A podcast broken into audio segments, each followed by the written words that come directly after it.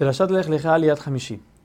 El rey de Esdom le dice a Abraham vino, toma tú todo el botín y regrésame a las personas y así quedamos libres. Abraham le dice, no, yo no quiero tomar nada para que tú no digas después, yo fui el que enriquecía a Abraham.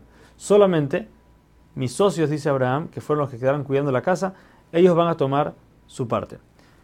Luego de este episodio, Abraham quedó preocupado, quizás por los milagros que se le hicieron, entonces sus méritos ahora son menos y no va a tener tantos para más adelante, para recibir todas las cosas buenas que Hashem le, prometió. Hashem le habla y le dice, lo calma, no te preocupes, no vas a ser ni castigado por la gente que mataste, ni tampoco tus méritos bajaron por lo que hiciste. Abraham responde, ok, es verdad, mis méritos están, pero al fin y al cabo no tengo un hijo. El único que, que, me queda es Eliezer, que es su sirviente. Él es el que va a heredar todo lo que tengo, entonces ¿de qué me sirve?